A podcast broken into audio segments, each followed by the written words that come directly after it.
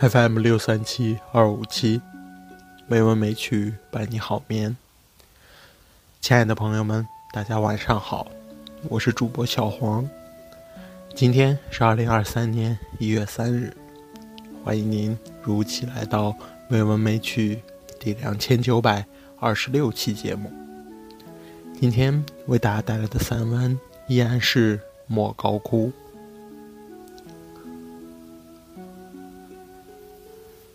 色流开始畅快柔美了，那一定是到了隋文帝统一中国之后，衣服和图案都变得华丽，有了香气，有了暖意，有了笑声。这是自然的。隋炀帝正乐呵呵地坐在御船中南下，新郡的运河碧波荡漾，通向扬州名贵的气花。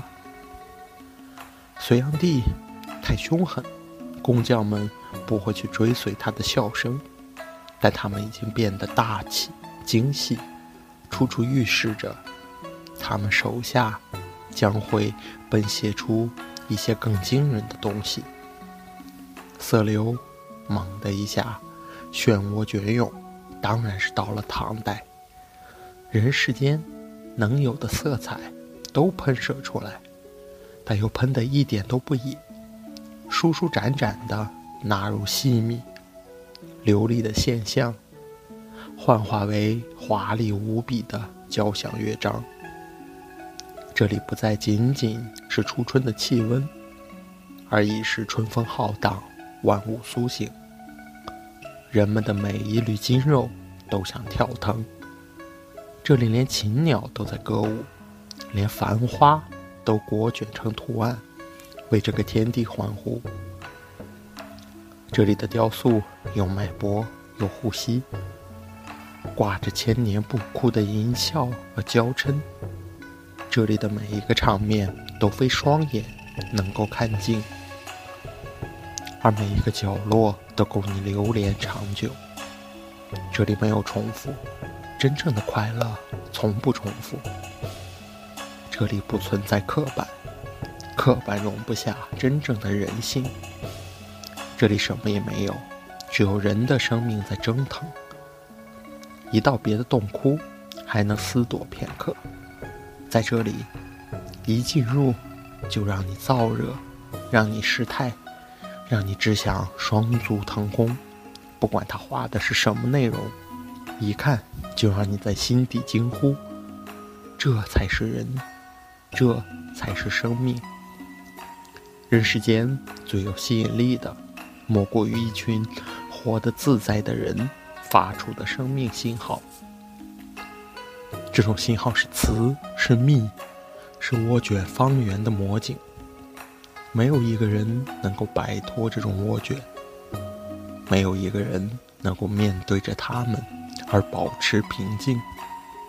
唐代就该这样。这样才算唐代。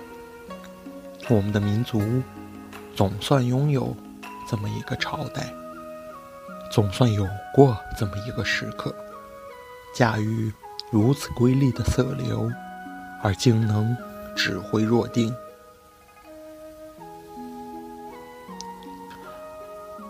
色流更趋精细，这应该是五代。唐代的雄风余威未息。只是由炽热走向了温驯，由狂放逐渐沉着。头顶的蓝天好像小了一点，野外的清风也不再鼓荡胸襟。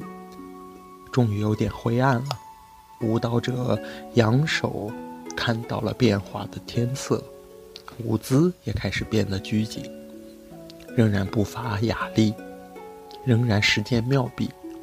但欢快的整体气氛已难于找寻。洞窟外面，辛弃疾、陆游仍在握剑长歌，美妙的音色已显得孤单。苏东坡则以绝世天才与陶渊明呼应。大宋的国土被下坡的趋势，被埋学的层云，被重量的劫持。这得有点阴沉了。色流中很难再找到红色了，那该是找到元代了。这些朦胧的印象稍一梳理，已颇觉劳累，像是在赶了一次长途的旅人。据说把莫高窟的壁画连起来，整整长达六十华里。我只不信，六十华里的路途对我轻而易举，哪有这般劳累？夜已深了，莫高窟已经完全在沉睡，就像端详一个壮汉的睡姿一般。看他睡着了，也没有什么奇特，低低的，静静的，荒秃秃的，与别处的小山一样。第二天一早，我又一次投入人流，去探寻莫高窟的底蕴。尽管毫无自信，游客各种各样，有的排着队在静听讲解员讲述佛教故事，有的捧着话剧在洞窟里临摹，有的不时拿出笔记记上几句，与身旁的伙伴轻声讨论着学术课题。他们就像焦距不一的镜头，对着同一个拍摄对象。选择着自己所需要的清楚和模糊。莫高窟确实有着层次丰富的景深，让不同的游客摄取。听故事、学艺术、探历史、寻文化，都未尝不可。一切伟大的艺术，都不会只是呈现自己单方面的生命。他们为观看者存在，他们期待着仰望的人群。一堵壁画，加上壁画前的唏嘘和叹息，才是这堵壁画的立体生命。游客们在观看壁画，也在观看自己。于是，我的眼前出现了两个长廊：艺术的长廊和观看者的心灵长廊。也出现了两个景深：历史的景深和民族心理的景深。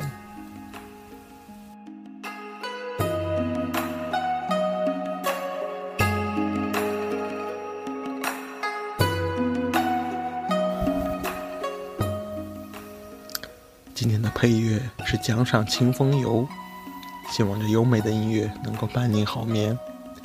今天的节目就到这里了。感谢您的收听，亲爱的朋友们，大家晚安。